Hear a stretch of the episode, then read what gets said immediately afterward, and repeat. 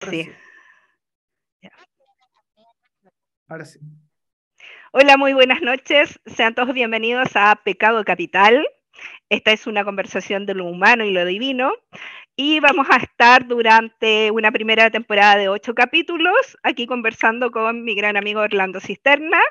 Saluda Orlando. Hola, buenas tardes, ¿cómo están? Buenas noches, claro, estamos en horario nocturno, en horario para hablar de lo humano, lo divino, lo lo mundano, divino, sagrado, ¿y qué más era? Porque y quién sabe qué cosa más. más cosas pueden salir. bueno, yo soy Patricia Bravo y como les contaba, tenemos una temporada primera de ocho capítulos donde vamos a conversar, donde vamos a conversar de diversas temáticas, pero más que temáticas vamos a entrar en un concepto y este concepto lo vamos a ir hilvanando en una conversación que nos va a dar vuelta por la historia, por la música, por el arte, por la política y hasta quién sabe cuáles recónditos lugares del alma vamos a llegar. Vamos a llegar hasta lo pagano. claro, lo pagano, lo mundano. O sea, vamos a hacer un, un panóptico de todo. Exacto. En el capítulo de hoy hemos querido eh, partir con un tema bien potente, que es la locura. Un tema que tiene muchas aristas que yo creo que daría más que para un solo programa y que muchas veces es mal entendido o sobreexpuesto. ¿Pero qué es la locura?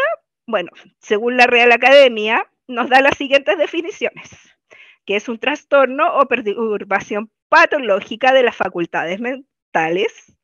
Y la segunda, acción imprudente, insensata o poco razonable que realiza una persona de forma irreflexiva o temeraria. Eso va más como para la locura temporal, o sea, en un acto de locura. Como una bravura, ¿no? Como, claro. como en, ese momento, cuando uno se ve enfrentado a una situación un poco irracional que se te escapa el sentido, ¿no? Entonces, ya, voy no Exactamente, pero no que esté diagnosticada la persona. bueno, hay crímenes, claro, claro, hay crímenes que tienen esa, que han ocurrido por esa acción imprudente, insensata o poco razonable. O sea, eh, uno se dejó llevar por esa, emoción. o se nubló. Se nubló. Pero por eso mismo, si tomamos este concepto desde la segunda acepción, creo que nadie está libre de la locura. La locura puede asociarse a momentos en que todos los pensamientos, como decíamos, se vuelven irracionales, difíciles de controlar. Pero sin embargo, cuántas veces a lo mejor a lo largo de nuestra vida nosotros hemos tenido esos momentos irracionales y vamos percibiendo la realidad a través de ciertos sesgos. Em, de hecho, algunos de los pensadores y autores más influyentes de la humanidad ponen énfasis en la necesidad de aceptar estas experiencias, algunas, y resaltar su valor en vez de eh, compadecerlas o culpabilizarlas de lo malo que ocurre. No sé qué piensas tú al respecto. Mira, Será bueno tener esos ataques de locura. ¿Sabes qué? Ahí me acordé de una palabra que es como muy de periodista, ¿no? Se obnubiló. Claro. que llegó ese momento, no, eh, iba a reaccionar y no sé, tuvo una pérdida de locura, se obnubiló, se cegó, porque también es como muy del sentido, no me cegué en ese momento. la ira ciega. Me cegué por la ira, claro. Ese otro, oh, esa da para otro capítulo. También, pero el tema es que eh, cuando hablamos de locura, sobre todo en este mundo que es un poco sin sentido muchas veces, y uno queda como, bueno, eh, ¿qué es lo que nos está pasando a todos? Porque la locura no es que, em, o sea, sí nosotros, muchos seres humanos tienen la locura por parte genética, ¿ya? Eh, que son enfermedades mentales, trastornos mentales, llámese depresión, esquizofrenia, trastornos bipolares, etcétera.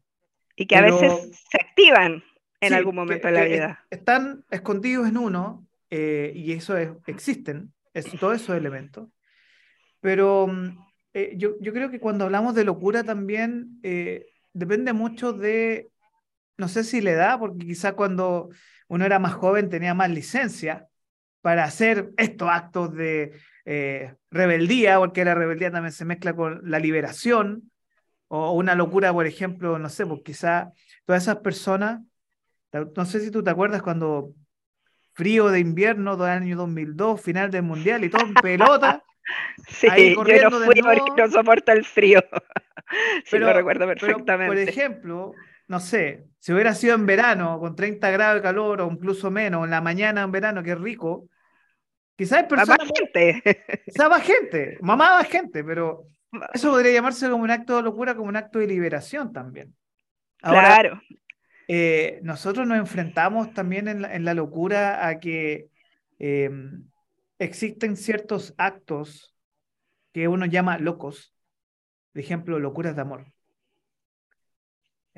Que, muchas veces son irracionales. Eh, o sea, el amor es irracional, que también es otro tema a discutir eh, más adelante.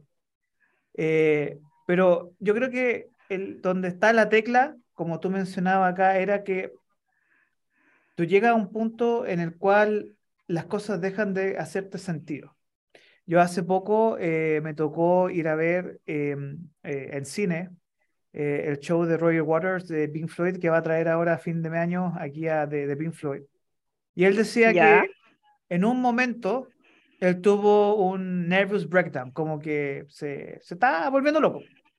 Entonces él estaba en el estudio, estaba almorzando, perdón, que en el Abbey Road, en Emmy tienen una cantina, un lugar como un comedor, ¿ya? donde tú podías servir comida y todo. Y el tipo empezó a ver todo pequeño, como Alicia en el País de las Maravillas cuando cayó en oh. y dijo, estaba en la habitación, tenía un piano pequeño, tenía eh, unos parlantes pequeños, y todo diminuto, y él cerró los ojos y dijo, esto no es real, esto no es real, tengo que volver a mi gordura.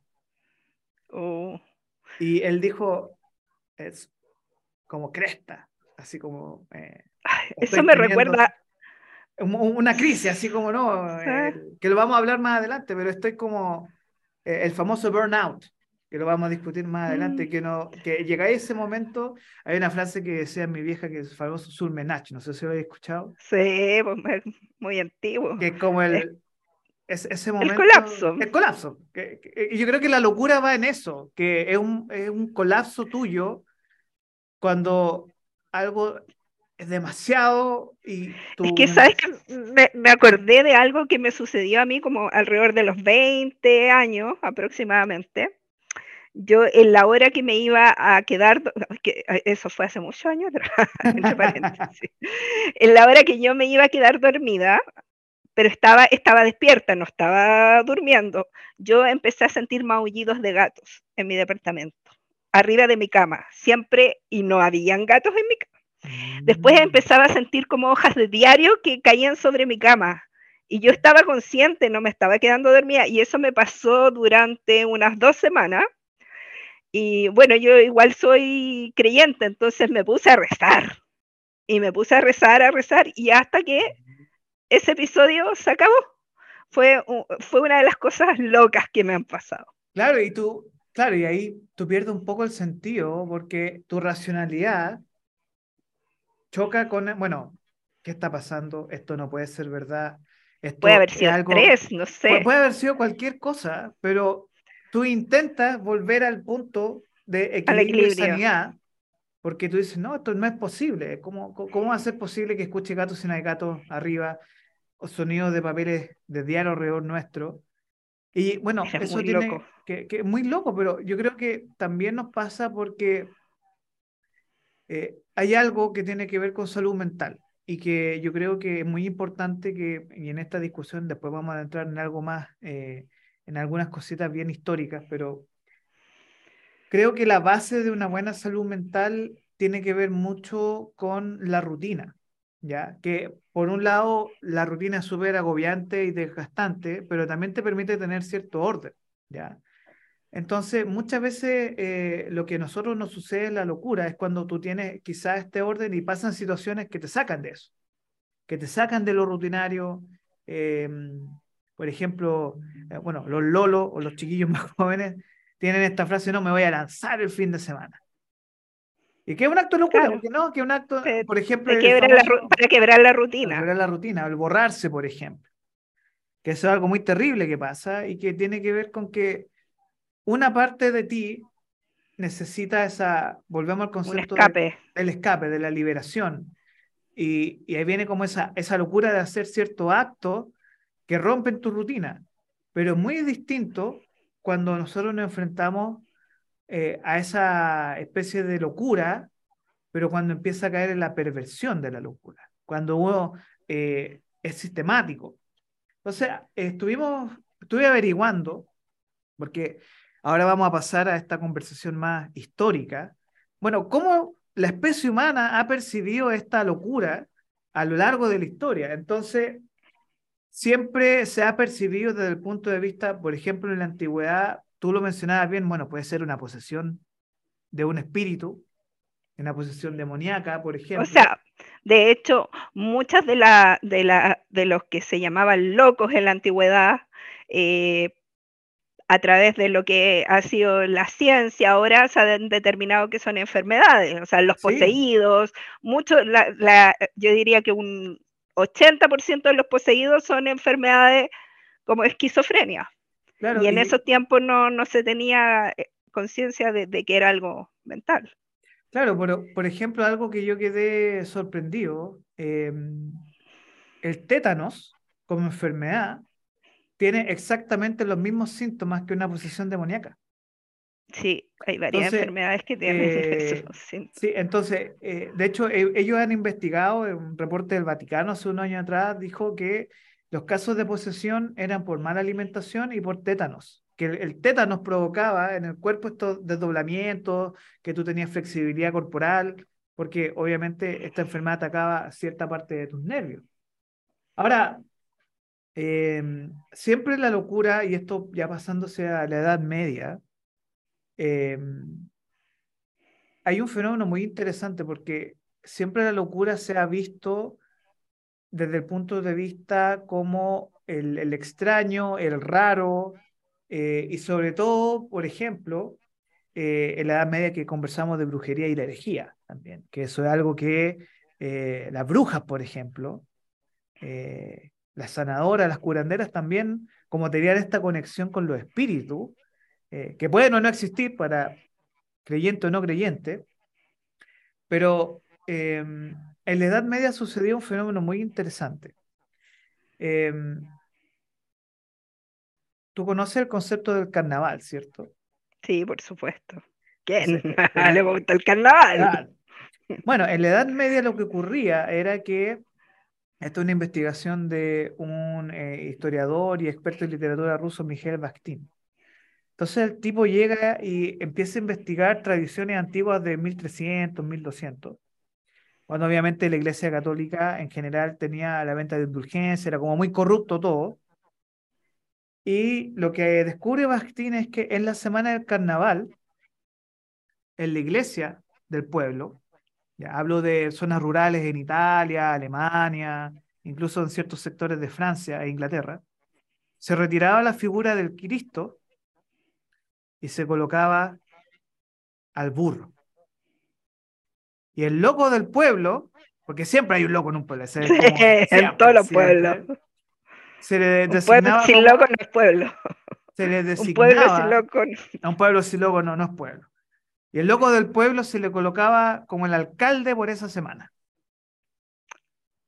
¿Y entonces, libre? Entonces, que lo que ocurría era la inversión del poder. Entonces, el loco del pueblo, ¿qué es lo que hace el loco? Locura. Pura locura. Entonces, ¿qué pasaba con la gente si el loco estaba gobernando? ¿Qué crees tú que sucedía, Patricia? Hoy me suena como algo cercano. no,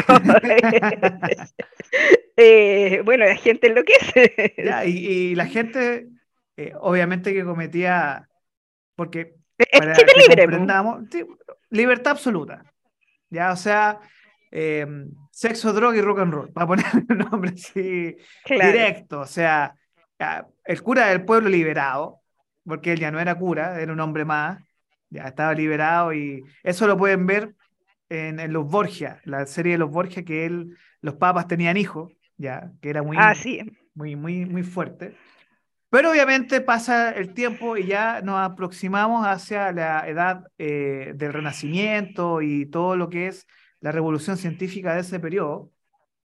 ¿Y qué es lo que ocurre ahí? Que empezamos, ya el ser humano empieza a aceptar esta locura. Por ejemplo, eh, bueno, para los que son lectores, Don Quijote de la Mancha es precisamente uno de los libros abiertamente que habla de un tipo que ve molinos en el campo y que es un tipo que sufre, padece, eh, y Shakespeare también con Hamlet. O sea, para que entendamos, eh, Hamlet es un personaje que ve el espíritu del papá y que es eh, un procrastinador, eh, un adolescente procrastinador. Em, y ya nosotros nos enfrentamos hacia el siglo XX y con toda esta conversación que estamos teniendo ahora de la aceptación, y esto es algo que plantea Gilles Deleuze, que es un autor eh, francés, que eh, en el siglo XX, sobre todo después de la Segunda Guerra Mundial, existe una comprensión mucho más profunda de que el ser humano es un ser que es un paciente, o sea, le duelen cosas y empezamos a comprender en profundidad ese dolor, incluso con tratamiento a enfermedades psiquiátricas serias, eh, se, se, acepta eh, ya desde la psiquiatría. La locura como una enfermedad. Como una enfermedad. Bueno, eso también parte con, con Freud también. Con Freud. Y ahí nos enfrentamos a, esta, a estos conceptos como la mente como una caja negra, y que en un, en un siglo, Patricia, pasamos de ver a la mente como una caja negra como Lacan, que lo planteaba así, a los estudios neurocientíficos, que nos han permitido hasta el día de hoy descubrir los secretos y conocer con exactitud todos los desafíos que nos presentan las enfermedades mentales. Ahora, y en esto vamos a tener una discusión bien interesante porque han existido locos y locas famosos. Y que uno dice, bueno... ¿Y eh, fueron locos o no fueron locos? Puede ser, puede ser. Ahí en, porque claro, uno lo puede ver desde ahora, siglo XXI, o más totalitarios, por ejemplo, más duros, o quizás liderazgos que para nosotros son extraños o locos, pero quizás eran casos del periodo y que quizás era lo normal en, ese, en esa época. Por ejemplo, eh, bueno, locos famosos. Locos, locos famosos que uno dice, no, estos abusaron del poder. Y uno tiene Calígula. Calígula, pero al mismo tiempo, claro, está Calígula y Nerón, como esa época bien... Eh, porque, bueno, gracias a las películas también de la Biblia, que uno dice, no, Calígula que tiene su, eh, su película bastante torcida. ¿Cuál era el nombre del caballo de Calígula? No me acuerdo. Eh, el, caballo de Calígula, el que, el ah, no, no diputado, de senador de, de, la República Romana. ¿Cómo se llama el, caballo? Es una pregunta muy interesante que, eh, que el mismo Preguntémosle a, a Gulpo. Incitato se llamaba el caballo preferido del emperador Calígula, que sentía verdadera devoción por él y le proporcionaba una vida de lujo. Claro. Eh, pero el, el, tema de Calígula es que él gobernó por muy poco tiempo, y ahí fue asesinado, al igual que Nerón también, que también eh, Nerón murió asesinado después de incendiar Roma, ya que eso es otra locura, un acto de locura brutal. Em, pero nos enfrentamos a que, claro, eso es el, el, paradigma de locura que uno tiene de estos personajes que son dictadores, abusadores de poder, eh, orgiásticos, ya, o sea, los tipos... Eh, abusaban de las mujeres, esclavistas, o sea, era una locura brutal que hacían estos tipos.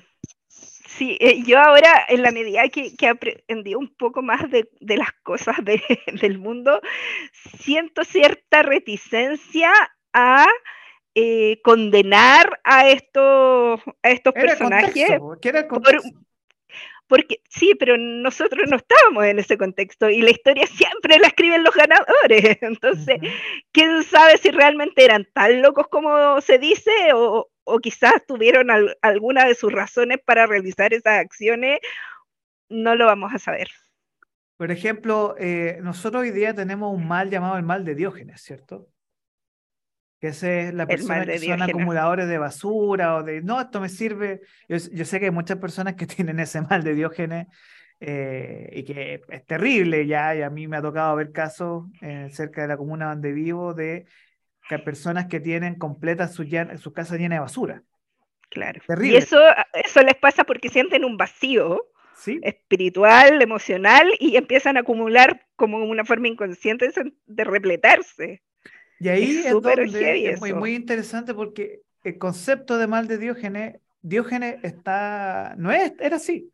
El Diógenes, este filósofo griego, él tenía una actitud, una vida austera, él vivía con lo mínimo, casi como Gandhi, así como una pura ropa nomás y eso era todo. Y eh, el tema es que él era rebelde, más que loco. Entonces, por ejemplo, uno de los mitos de, de Diógenes es que él se ponía a discutir con las personas, a los hombres, le decía, tú te consideras un ser integral, eh, ¿dónde está tu luz? Y él empezaba a buscar a las personas a plena luz del día con una lámpara diciendo, ¿dónde está tu luz para ser un ser integral? ¿Y tú eh, sabes por qué a Diógenes le llamaban Diógenes el cínico? No. Cínico viene de Can, porque él se rodeaba de mm. perros como vivía en esa, en esa forma bien como eh, humilde, por decirlo de alguna forma, vivía en la calle, y el cerro era como el, el loquito de ahora que tú, veis, que, tú, ves rodeado de perros, ya la palabra cínico viene de can, de can de mm. perro, y él se rodeaba de perros. Bueno, y aquí ingresamos a un área de muchos personajes, sobre todo mujeres.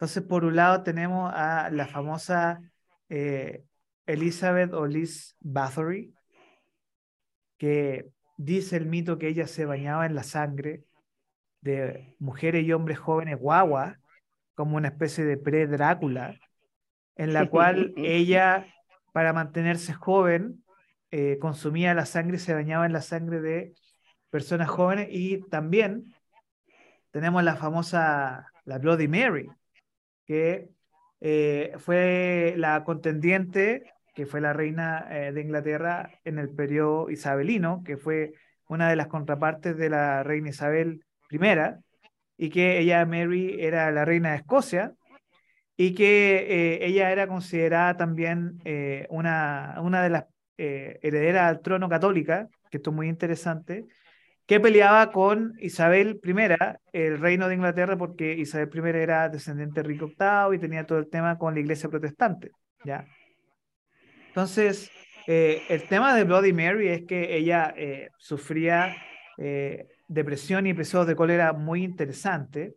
Y sobre todo porque, claro, en Inglaterra se le ve a ella como loca, precisamente porque Isabel I era su contendiente. Y como ganó Isabel al final, en esta guerra civil que existió en Inglaterra en ese periodo, como tú misma mencionaste, fue derrotada y obviamente que como la historia la escribe los ganadores, hay una... Claro.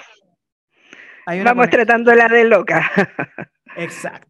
Claro, es, fácil. interesante porque es fácil denigrar a tu enemigo tratándolo de loco enfermo, eh, sobre todo en términos políticos e históricos. Sí, así es. Otra, otro personaje bien interesante es Juana la Loca o la Juana Juana la Loca. Un personaje muy, muy. Ya, ya, e, ya tenía el apodo, así que. Y. Mm, que muy interesante porque en la historia de ella, eh, en pleno auge del poder español, eh, sufrió mucho. Bueno, eh, este tema que no, nos encontramos que siempre, no sé, como hablamos de los reinos, eh, por ejemplo, está Juana la Loca, y hay muchos símiles dentro del poder. Por ejemplo, Catalina la Grande en Rusia pero antes, que sigas con Catalina, eh, recuerdo que Juana la Loca cuando, se volvió loca porque murió su, amado marido Felipe. Y eh, eh, lo que he leído al respecto es que ella se paseaba por toda la ciudad con el cadáver de Felipe y oh. hacía como romerías con el cadáver de Felipe durante meses y Felipe ya estaba, pero peleando no era muy agradable. Y, pues de ahí, y de ahí la encierran. Oh. Claro, como, bueno, lo que hemos investigado acá la, la encerraron en Tordesillas, el famoso, los famosos acuerdos de Tordesillas también. Em, y es muy interesante porque al final eh, personajes históricos, bueno, Catalina la Grande se supone que ella sufría de ninfomanía, era adicta, al sexo, pero nos encontramos con quizá un personaje que se le han escrito muchas canciones, de hecho, la canción de la Champions está en base a un tributo que le escribieron sobre la locura del rey Jorge, que es la canción de la Champions League, que él eh, es un caso sabido de locura, él de verdad perdió su razón de ser, se desquició totalmente. Em, y sobre todo que se presume que él había sufrido de, de que era una enfermedad que de verdad sufría bastante. Sí. Hay enfermedades físicas que causan estos efectos psicóticos. Claro, o mala alimentación, la polio, por ejemplo. Sí, me, eh, recuerdo a ver algunos capítulos de Doctor House, donde personas llegaban con, con, claro, pensaban que eran psicóticos y después le descubrían que no, que era justamente alguna, algún tipo de enfermedad física, le daban el tratamiento y se mejoraban, porque afecta al cerebro, se inflama de alguna forma. O sea, imagínate que era tanto nuestro desconocimiento, yo no me acuerdo el nombre en específico, pero estaba conversando el otro día eh, con mi pareja, Bárbara, ella me decía que antiguamente ya cuando tú no existía eh, el paracetamol y, ni, la aspirina ni eso, te llegaba una, te duele la cabeza, tuk, tuk, tuk, tuk, te hacían un hoyo en el cráneo para bajar la presión de tu cabeza. No me acuerdo el nombre que tiene ese procedimiento, pero igual había y existía mucha ignorancia médica, sobre todo, claro, pasamos de tratar las enfermedades depresión, eh, esquizofrenia, bipolaridad, como posesiones satánicas, espirituales. Bueno, y la lobotomía que se hacía antiguamente, a los que ya eran considerados locos, les hacían lobotomía y ahí los dejaban tontos, no los dejaban locos, los dejaban tontos.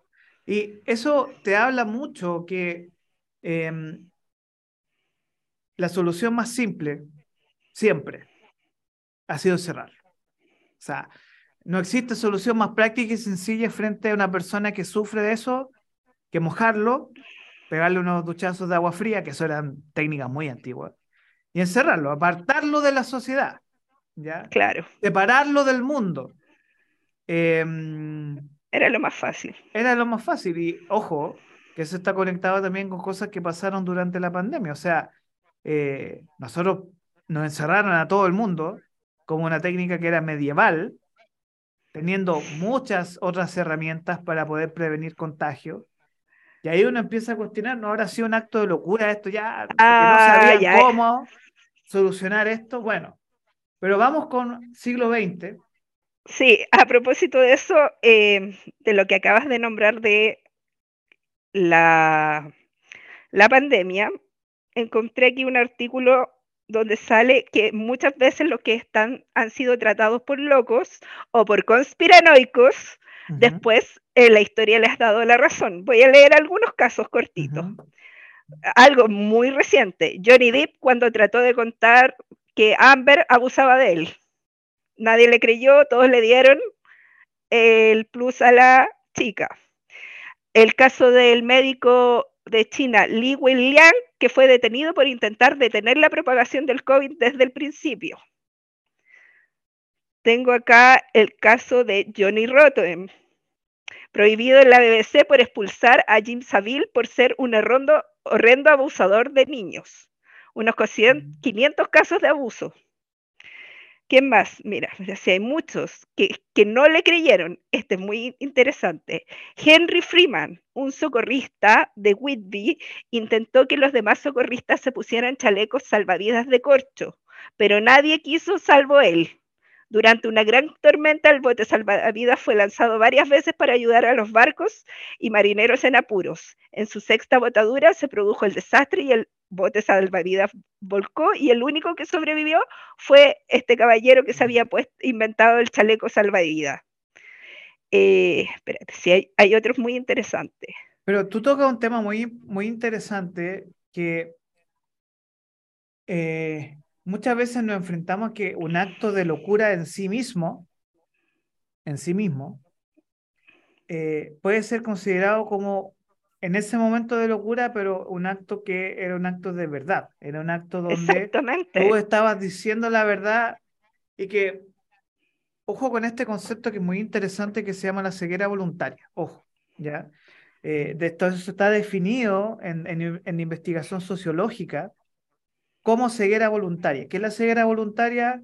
Que, por ejemplo, eh, tú ante un hecho que tienes la prueba fehaciente que es real, pero que a tu verdad no es real, a tu principio ideológico, tú lo rechazas.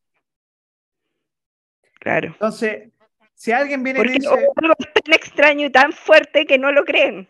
Exacto. Entonces, por ejemplo, eh, la ceguera voluntaria tiene que ver mucho con los actos de fe también, o con los actos de creencia, que te impide a tu ser racional decir, oye, esto está malo, esto no es correcto, esto es antiético, esto no debería ser así.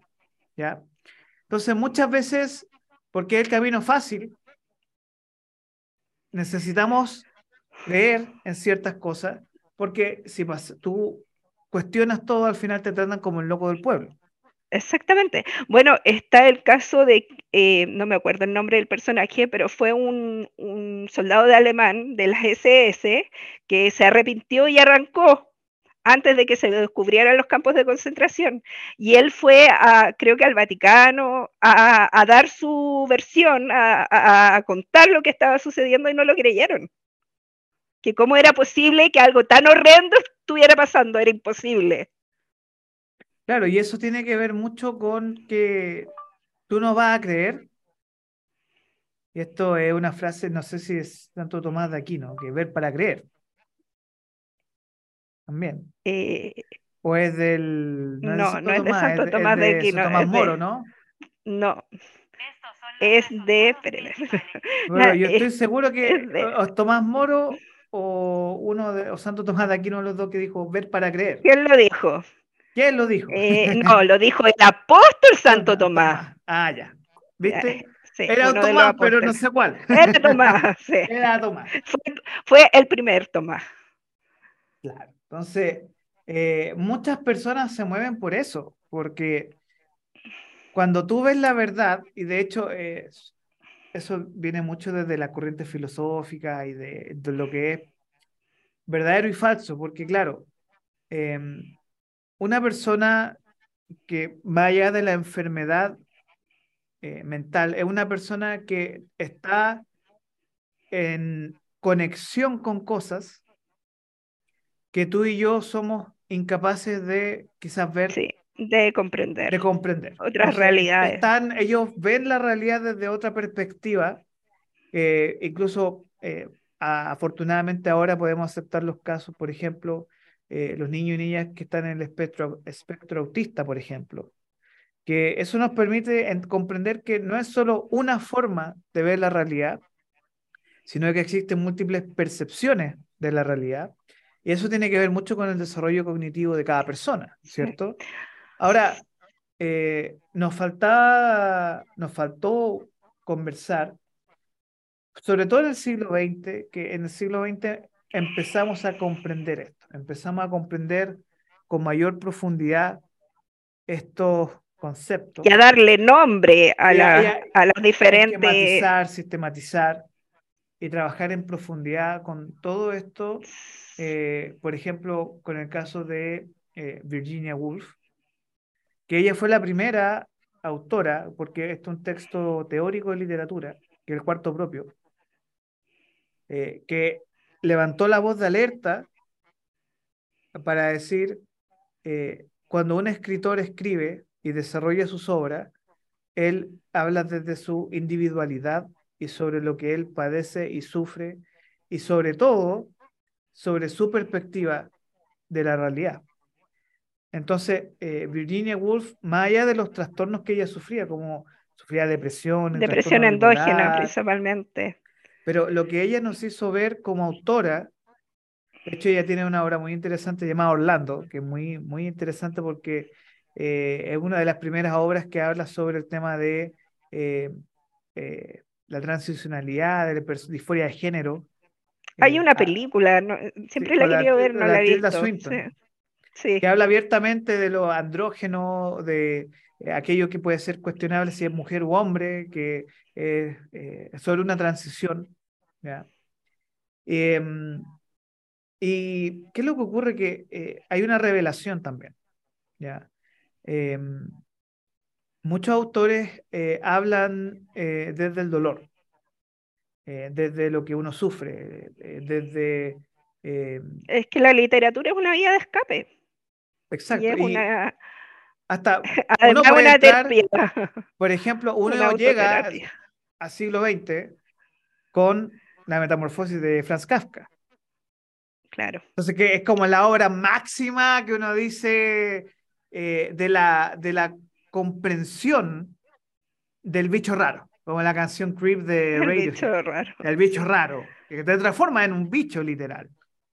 Y tú quedas, y, la, el siglo XX en sí empieza a sacarte y pegarte en el rostro, mostrarte en la cara, todo eso que es como los eh, esqueletos. Eh, lo que se mantuvo oculto. Está guardado en el closet. Claro. Y empieza a pegarte en la cara, y sobre todo post Segunda Guerra Mundial, que empieza ya la, la, aceptación y todos esos conceptos. Yo ahí, quiero, yo ahí quiero recomendar a mi autor favorito, que es Hermann Hesse. Hermann Hesse em, vivió justamente en este periodo entre guerras y él estaba ciertamente diagnosticado con lo que entonces se llamaba una neurastenia, que en el fondo era una especie de alguna depresión. Y él, de hecho, fue muy amigo de Carl Jung. Y hay un libro que se llama eh, El Círculo Hermético, que son las cartas que se envía Hermann Hesse como paciente hacia Jung, que era su psicólogo. Y él también refleja todos estos eh, periodos de locura y depresión que tuvo en sus libros, y uno de los más, más importantes fue El Lobo Estepario. El Estepario es un libro que trata sobre un hombre que llega a los 50 años y decide que eh, eh, se siente complicado como entre dos mundos, siempre se habla de los dos mundos, su parte como de lo estepario, de, de, estar solo, de pensar diferente al resto. Y este hombre a los 50 años quiere planear su suicidio. Eh, está muy, muy, muy interesante ese, ese libro. Ahora, mm, como decíamos, la locura empieza a tener nombres. Depresión, depresión bipolar, esquizofrenia, que a mi gusto es lo más terrible, porque si bien tiene tratamiento, las personas que se tratan con esquizofrenia no pueden tener una vida demasiado normal. No así un, bipolar que está medicado, que sí puede tener una vida súper normal. Y en ese mismo sentido, tenemos aún, allá a estas alturas del siglo XXI, aún muy poca educación respecto a lo que es salud mental. O sea, todavía es la burla de, ah, este anda bipolar o este es bipolar cuando no, tienen, no se tiene realmente conciencia de lo que implica ese trastorno. Y ahí llegamos... Entonces, falta educación todavía. O sea, más que nos falta educación, Patricia, yo creo que el, tema que para comprender bien lo que es salud mental es que por primera vez en casi 6.000 años nosotros podemos identificar con, precisión, casi con precisión absoluta, pero con precisión eh, desde la neurociencia, desde la medicina, desde la psicología y desde la psiquiatría, ciertos patrones para poder identificar rasgos eh, de estas enfermedades de salud mental, que pueden ser endógenas, eh, exógenas, que son estacionarias, ¿ya? Pero que desafortunadamente, eh, como no hemos podido poner este tema en, en, el tapete así masivo de conversación porque es tabú, Todavía. Ah, yo tú no le vaya a contar, oye, ¿sabes qué? Mira, eh, no sé, Patricia, mira. Eh, Fui al psiquiatra que me no, no, bipolaridad 2. No, no, no, yo desperté hoy día y dije, pucha, ¿sabes qué? Hasta aquí nomás llegamos. Nadie, o sea, no, a no ser que sea una persona que, porque claro, uno, yo, y disculpa a la persona si me río de esto, que es terrible, pero em, tú no vas a tener esa confianza y cuesta mucho incluso porque para el hombre es más difícil que quizás para la mujer, de decir, oye, ¿sabes que estoy mal? O no me siento bien, o porque dentro del marco de, entre comillas, normalidad que uno tiene, uno tiene derecho a estar mal. Y eso es algo que, de hecho, hay libros hoy que, que los recomiendo mucho que dicen ¿Por qué tengo que estar siempre bien? No, no, no puedo estar 100%. Eso, una, una presión también, una presión social. yo no puedo estar todo el rato bien. O sea, no sé, es invierno, tengo frío, no tengo ganas de levantarme en la cama, ya, y quiero estar más rato, pero tengo que ir a trabajar igual y eso me deprime, ya. Está, ¿Tú conoces el concepto del Blue Monday? La canción de New Order. Ese concepto nace claro. porque el sexto lunes o la sexta semana del invierno es la más helada. Y de ahí viene el concepto del Blue Monday, que es la semana más depresiva porque están todos cagados de frío. Bueno, andamos en esa por acá. en estos días. Para nosotros es como la, la, como la primera semana de julio, la última semana de julio. No sé, yo siento que hace más frío bueno, antes, porque estos últimos tiempos ha sido así, era como fines de mayo, principio de junio, donde hacía más frío. Ahora, claro, se ha ido como se corre un eh, poquito. Se corre un poco. Pero yo quería hablar eh, nuevamente del tema de eh, a veces la burla que se hace. y lo otro es que, como dices tú, el ver, la verdadera persona que está deprimida generalmente nunca lo va a decir. El que dice, ay, ando deprimido y lo publica en las redes sociales y me voy a matar y no sé qué, está, claro, está llamando ayuda, está pidiendo ayuda, pero no se va a suicidar. El verdadero suicida es el que sale en la foto sonriente y al día se cuelga, al otro día se cuelga. Entonces es difícil ojo con también. Eso, ojo con eso porque ahí tú tocaste un tema súper delicado y que, bueno, Patricia y yo somos docentes, así que nosotros constantemente nos toca lidiar con, eh, no los chiquillos y las chiquillas que sí sabemos sus dificultades y todo, pero nos damos cuenta que es muy complejo eh, para todos eh, tener que lidiar con eh, problemas de salud mental porque es un bloqueo. Tú te bloqueas cuando estás sufriendo y tienes miedo a decirlo y socialmente es criticado. y volvemos un poco a este loop que es un, un, poco dañino también, pero sentirte como el bicho raro, el que no encaja, el que eh, ¿sabes qué? Me siento mal, pero no. Eh, la, típica pregunta, como tú dices bien, el que tiene una enfermedad mental eh, tiene... Y ojo, sí, quiero hacer un, espérate, un, un, paréntesis. Una enfermedad mental no es que a ti sea algo como abstracto. Enfermedad es absolutamente físico, porque te fallan los ciertos neurotransmisores del cerebro. Porque todavía la gente piensa que es algo así como, como etéreo. No, es súper físico. Los neurotransmisores del cerebro no funcionan bien. por una u otra razón. ¿eh? Tu, tu cuerpo deja de producir dopamina, perdón, eh, serotonina. Serotonina.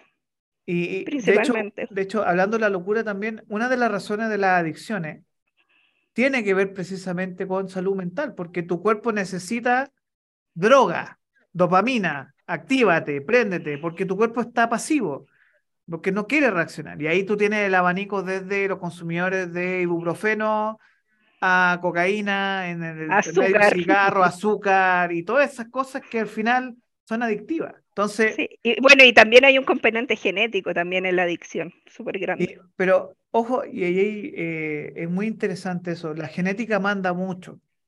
Entonces, afortunadamente hoy, por ejemplo, que esto pasa mucho con los... Eh, con papás, por ejemplo, eh, papás jóvenes, 30, bueno, papás jóvenes no tanto, pero 30, que planifican sus niños y niñas. Y surge, por ejemplo, el tema de bueno, hagamos un examen de ADN para ver qué tal, para ver si hay patrones que se puedan repetir, por ejemplo. Em, no sé a qué personaje famoso ahora eh, le salió que su hijo o hija tenían potencial de sufrir Alzheimer. Creo que... sí, eso eh, se ve con un estudio. Sí, fue la Elsa Pataki con el Chris Hemsworth, que son actores famosos de Hollywood, que se hicieron un análisis genético de potencial enfermedades que iban a sufrir o que iban a tener enfermedades a sus niños o niñas. Y em, descubrieron que, por ejemplo, el Zapataki iba a sufrir de Alzheimer. Y ella hace algo que es maravilloso, que se pone maquillaje de una persona de 60, 80 años para que él la pueda reconocer cuando él pueda sufrir esa Mm, enfermedad más adelante. Y, y es claro. brutalísimo porque, claro, eh, somos jóvenes de espíritu. Sí, mira, yo quería contar una mm, algo súper personal. Yo no, no tengo rollo en contarlo. Yo fui diagnosticada, esto debe haber sido el 2004, 2003, 2004, con depresión bipolar. La más suave porque la mía era ciclotimia. Básicamente em, era porque yo estaba con depresión, producto, para mí no, no fue nunca bipolar, para mí fue una depresión reactiva a sucesos. Me, me pasaron sucesos en, en la vida, entre ellos la muerte de mi padre, que fue súper eh, importante para mí. Entonces, después de pasar todos esos sucesos, vino algo en mí que me provocó depresión. Yo estaba muy depresiva y me fui al psiquiatra, me dieron antidepresivos normales y mi cuerpo reaccionó distinto a un depresivo normal. Entonces yo en vez de subir, con, de, de mantenerme estable con los antidepresivos, yo me iba demasiado al extremo arriba. Entonces yo quería, Mm. estaba deprimida, pero al otro día quería subir al, ir a carretear, quería ir a, a ir, no, no, nunca consumí drogas, pero quería ir a carretear, quería subir el San Cristóbal. Entonces el psiquiatra que me dijo, no, tienes que tomar estabilizadores del ánimo. Mm. Primeramente me dieron litio, hay una canción que se llama Litio, Ah, Nirvana. y, y Evanescence también. Eh, de hecho, el video de Evanescence tiene mucho que ver con, la, con el suicidio. Y bueno, me hizo pésimo el litio, me, me, dio dolores de cabeza, ¿no? Y después me cambiaron a otro estabilizador de ánimo que se llamaba ácido valproico eh, y que ese, ese lo daban a los que tienen ataques de epilepsia, pero funciona también para estabilizar el ánimo. Y estuve con psicoterapia yo estuve con una psicoterapia que se llama psicoterapia integrativa, que es, es un tipo de psicoterapia muy interesante porque la, la, creó, la descubrió, la creó un chileno. Y de hecho tiene una escuela de psicoterapia integrativa. Y es bastante interesante porque te buscan, te hacen un test primero y te buscan el psicólogo que se adecue más a ti dentro de los que tienen en su staff. Y bueno, estuve seis años con psicoterapia y básicamente ahí lo que tú aprendes es primero lo que aprendí yo, que nació de mí, era, si no me ayudaba yo, no me va a ayudar nadie. Uh -huh. Luego, eh, lo, el tema que estuve estos seis años con la psicóloga me ayudó en el sentido de que aprendí a conocerme a mí misma o a eh, prevenir cosas que me podrían suceder frente a ciertas situaciones. Y, y eso fue, fue muy interesante, pero lo que finalmente determinó, y esto creo que es, es, muy, es, muy, profundo, pero tiene que ver con, con, todo lo que le pasa a la sociedad, finalmente lo que determinó que yo me sanara y, y dejara de consumir eh, medicamentos fue básicamente que encontré el amor. Encontré al que ahora es mi esposo, lo conocí, me enamoré, nos enamoramos, fue mutuo, nos casamos y somos felices. Entonces, ahí, y ahí yo terminé con todo ese episodio que era, eh, claro, ahora me da estrés, pero bueno, es otra cosa. Pero sí creo que el tema de la falta de amor en la sociedad actual muchas veces lleva a la locura. El, el, la soledad eh, lleva la locura, lleva la... Es un círculo vicioso porque lleva, lleva la adicción, y, eso tiene que ver mucho con que se nos ha acostumbrado la idea de que tú y yo estamos solos y solas. Que tú tenés que rascártela solo, que eh, eres tú como individuo eh, solo frente al mundo. Un poco, eh, hay una película muy buena que era que Joe contra el volcán. Sí. Donde tú estás solo frente, bueno, es una de las cosas que yo converso mucho con muchas personas, que uno está como desnudo frente al Himalaya, que es la vida, y está ahí frente a la vida, desnudo, ¿ya? Eh, y el concepto clave aquí, cuando, bueno, sí, volviendo a, para explicarlo bien, cuando tú estás desnudo frente al Himalaya, que es la vida, ¿qué es lo que te pasa a ti? estáis solo, estáis sola, estás solo, estás sola. Y la vida se te demuestra, sobre todo, yo, yo soy un fiel creyente que uno tiene como diferentes puntos en la vida de inflexión o de quiebre. Y hay puntos en la vida donde uno está frente a este Himalaya y uno dice, no, no puedo, no lo puedo subir. Que son momentos que tú estás deprimido, que tú te sientes solo, que vas cumpliendo cosas y ves que quizás va más lento, va más rápido de lo que tú crees. Pero esa soledad es lo que al final te termina bajando, de subir. Porque tú no eres un ser solitario o una persona solitaria, mujer u hombre. Tú necesitas un núcleo de personas. Como ser humano. Como ser humano. Parte de la raza humana. Papá, que desde la pérdida, que ah, nosotros nunca hablamos, que lo vamos a hablar en este espacio, del luto de la muerte. Eh, que puede ser física de perder a alguien, o que tú mismo matas a ese personaje que construiste por un tiempo y necesitas la transición para ese personaje nuevo que es tu ser evolucionado. Claro. Claro, ahora ahí hay un punto súper importante que no hemos hablado, que es el de la resiliencia. ¿Por qué hay personas que han tenido una vida pero terrible, horrenda, y se una infancia, generalmente porque la infancia es lo que determina todo lo que vas a hacer para adelante, que se transforman en asesinos y otras, o en, o en drogadictos, etcétera, y otras personas que bajo el mismo, bajo las mismas circunstancias tienen esa capacidad de resiliencia de poder salir adelante. Es súper loco eso. Yo creo que eh, ya acercándonos hacia el final de esta conversación, yo creo que nos enfrentamos a lo siguiente. Em, cuando hablamos de locura, hablamos de rutina, acción y reacción, hablamos de nuestro lugar en el mundo, del sinsentido adolescente. De hecho, una de las razones por las cuales las enfermedades mentales explotan en la adolescencia es por el cambio hormonal que tenemos corporalmente, biológicamente como seres humanos. Es muy raro, y esto es algo estudiado, eh, tú tienes dos grandes momentos en la vida donde tú puedes desarrollar una enfermedad mental aparte de alguna, o alguna trauma. O es, donde, o es en tu adolescencia, donde tienes toda una revolución hormonal y tu cuerpo como que se, está en esta revolución hormonal. O porque tienes un punto de crisis en tu vida, el famoso burnout, por ejemplo, para los trabajadores, que colapsan.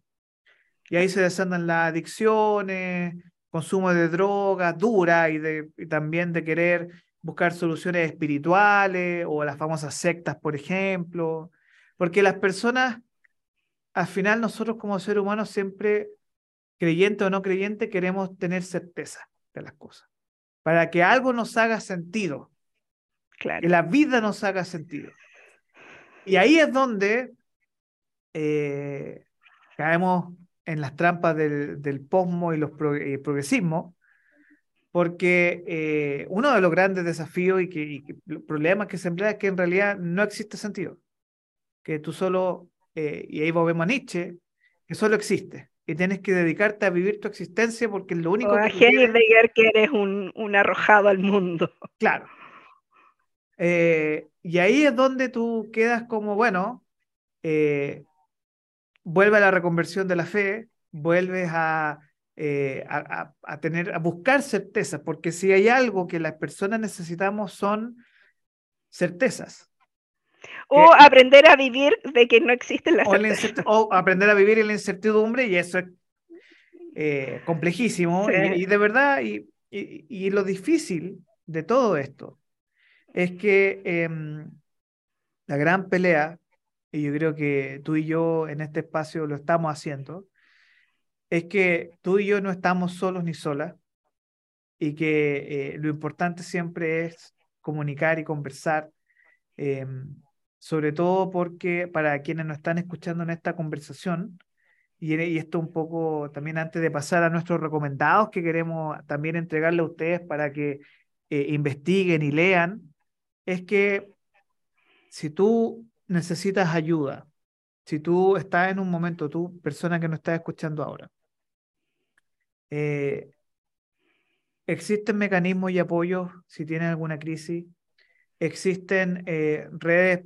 de salud pública, eh, habla con tu familia, habla con tu papá, con tu mamá, una persona de confianza, pero lo principal que tú sepas, eh, ya que estamos hablando de la locura de la historia y en el arte, en todo, es que tú no estás solo, tú no estás sola, siempre hay una solución. Como dice la Celia Cruz, siempre hay alguien.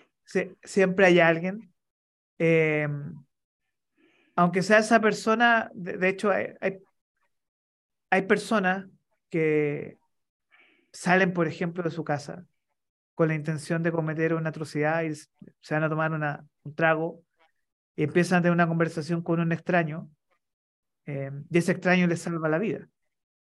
Que no conocían. Que, eso suena muy ah. como a cliché de película, pero, pero pasa. pasa, pasa, pasa, puede pasar. Eh, Patricia, vamos con los recomendados. Yo voy a iniciar con los míos y después te voy a dejar. Ya que estamos hablando de, este tema de la salud mental y la locura, yo quiero recomendar un disco eh, de Pink Floyd que es eh, Wish You Were Here, que es un disco dedicado a el fundador de la banda llamado Sid Barrett.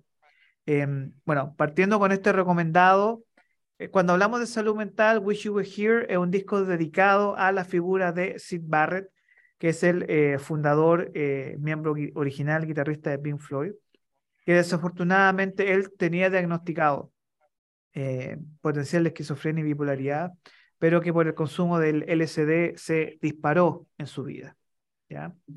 Y que desde lo que es el rock progresivo, este disco en particular trata abiertamente sobre la salud mental, sobre y la definición del disco que es muy fuerte. Eh, cuando ocurren episodios de locura en las personas y se fugan y desaparecen de tu vida. Eh, a veces uno guarda el recuerdo de esa persona como era y en realidad ya no es como tal. Ya sea una persona que uno conoció hace mucho tiempo y que ha cambiado, y al final eh, uno siempre termina o extrañando, queriendo estar con esa persona que desapareció de tu vida y que ya no está presente y que te gustaría que seas conversar con ese amigo o amiga de la adolescencia, tu mamá o tu papá, o esa persona que quizás conociste en la micro y no le veiste el número y quedaste como, y que fue un salvavidas para ti. Eh, y esa canción, ese disco en particular, era un poco de eso y, y también eh, nosotros como seres conscientes de, de, estas enfermedades. Hay otro libro, este es un libro, ahora voy con mi recomendación literaria, em, pero que es el opuesto, ya, que el opuesto a la locura, no, no de esta locura más comprensiva, sino que es un libro que yo estudié en el Liceo de Hombre, que nuestros profesores y profesoras nos obligaban a leer, que se llama El túnel del Nerto Sábato, que es un autor argentino. Un clásico. Y un clásico sobre la locura y la obsesión de un hombre eh, que termina convirtiéndose en un homicida. Ya, que es brutalísima esa historia.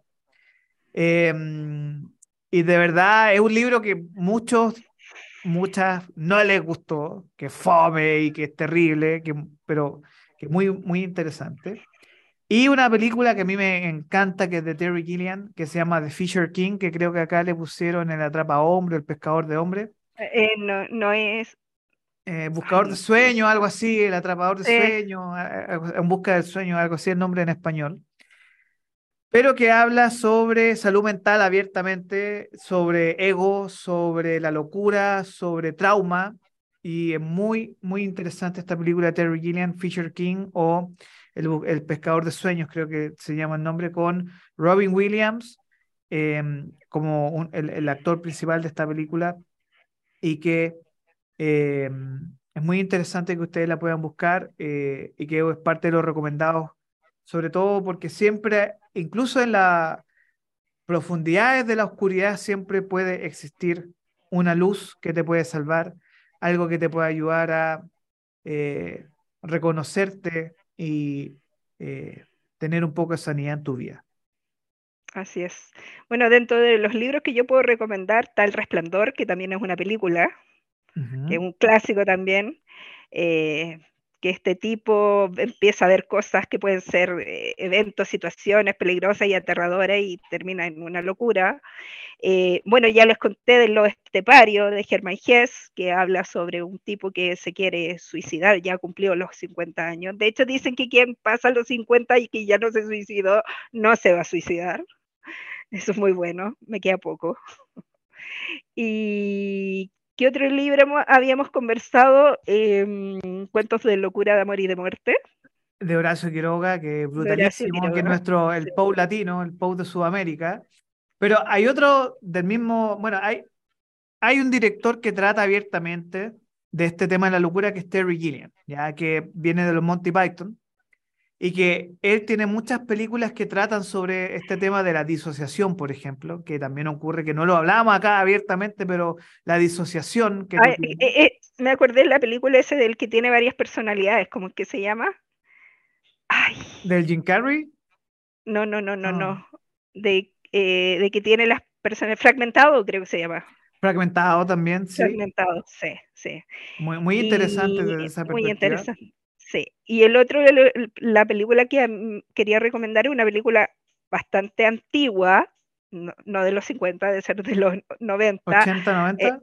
90, que se llama Hombre mirando al sudeste, de Subiela, que es un, un cineasta argentino.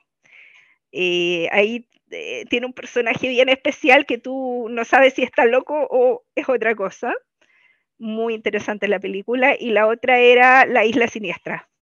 Con... la Isla Siniestra con Leonardo DiCaprio, Leonardo DiCaprio.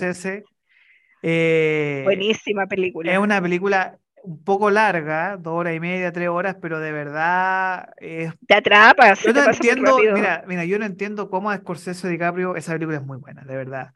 Eh, es para cuestionarse muchas cosas. Y de verdad, el trabajo de dirección de esa película de Scorsese está muy bueno. Mencionando también que El Resplandor fue dirigida por Stanley Kubrick eh, y que actúa Jack Nicholson también, eh, con, creo que uno de sus mejores personajes más logrados. Ojo, muy interesante Jack Nicholson porque él ganó el Oscar eh, en 1975 por la película One Flew Over the Cuckoo's Nest, que es una película que se trata sobre enfermos psiquiátricos y que es parte de una de las pocas películas que ha ganado los cuatro premios grandes, mejor director, mejor mm. película, mejor actriz mejor actor, junto con ah, el no silencio, he visto, me tienes que mandar el junto con El silencio de los inocentes. Que El silencio de los inocentes junto con One Flew Over the Cuckoo's Nest es una de las pocas películas que ha ganado el, los cuatro grandes, ¿ya? Eh, ni El Padrino logró eso para que se hagan una idea del, me, vas a tener que mandar el link de, la película, no la he visto. Eh, que, y de verdad es considerada una de las películas más brutales que trata abiertamente sobre el tema de eh, salud mental. Eh, Patricia, para cerrar, queremos dejar dos recomendaciones musicales que estas las pueden escuchar después en nuestras sugerencias. Así que dos recomendaciones musicales para nuestros oyentes, dos canciones que una es una balada, una canción en guitarra y la otra es una canción más de baile de em, Año Nuevo, eh, que una sería Vincent, que es la historia de Vincent Van Gogh de Don McLean, eh, canción de folk de los años 70 eh, del gran cancionero folk norteamericano, y la otra es para el baile, el goce, que es loca de Chico Trujillo. ¿Tiene alguna otra recomendación que nos podría dar, Patricia, para estas recomendaciones de canciones de eh, locura? Ahora que hablaste de Año Nuevo, me acordé de esa Loco Loco, así me llama la gente, un clásico. Sí, o sea, por eso te digo que a veces uno puede hablar de la locura desde la oscuridad más absoluta o en este desenfreno y abertura que uno puede generar en, en estos eh, diferentes estados emocionales que uno tiene. Patricia. euforia. Euforia. También, que esa otra, otra serie más adolescente, más teenager, eh, que trata sobre precisamente las locuras de la adolescencia con drogas y otro tipo de estupefacientes. Así que, eh, Patricia Bravo, Orlando Cisterna, aquí trabajando para ustedes en Pecado Capital, una conversación de lo divino, lo pagano, lo mundano. Eh, y nos veremos en la próxima, con, un nuevo tema. con un nuevo tema, ya que ahí vamos a estar definiendo para ustedes. Muchas gracias, Patricia, eh, por tu tiempo, por las ganas y que, eh, bueno, los queremos invitar a esta conversación de pecados capital. Capitales. un abrazo. Un abrazo. Buenas Nos noches. Vemos. Chao.